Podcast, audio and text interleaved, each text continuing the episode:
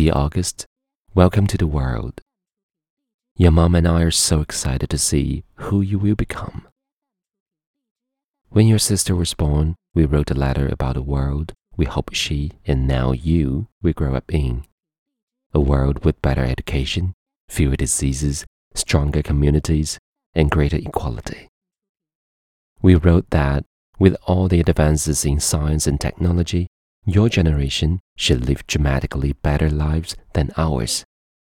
And we have a responsibility to do our part to make that happen. Even though headlines often focus on what's wrong, we still believe this positive chance will win out. We are optimists about your generation and the future. But rather than write about growing up, we want to talk about childhood. The world can be a serious place. That's why it's important to make time to go outside and play. You will be busy when you're older, so I hope you take time to smell all the flowers and put all the leaves you want in your bucket now. I hope you read your favorite Dr. Seuss books so many times that you start inventing your own stories about a Vipper of Vipp. I hope you ride the carousel with Max until you've tamed every color horse. I hope you run as many laps around our living room and yard as you want. And then I hope you take a lot of naps. I hope you're a great sleeper.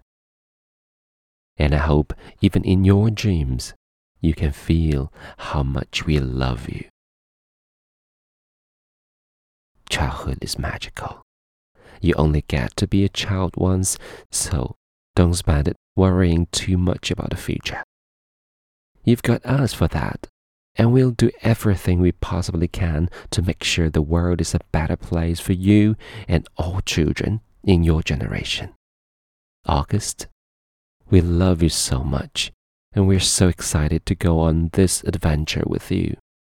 We wish you a life of joy, love, and the same hope you give us. Love, Mom and Dad.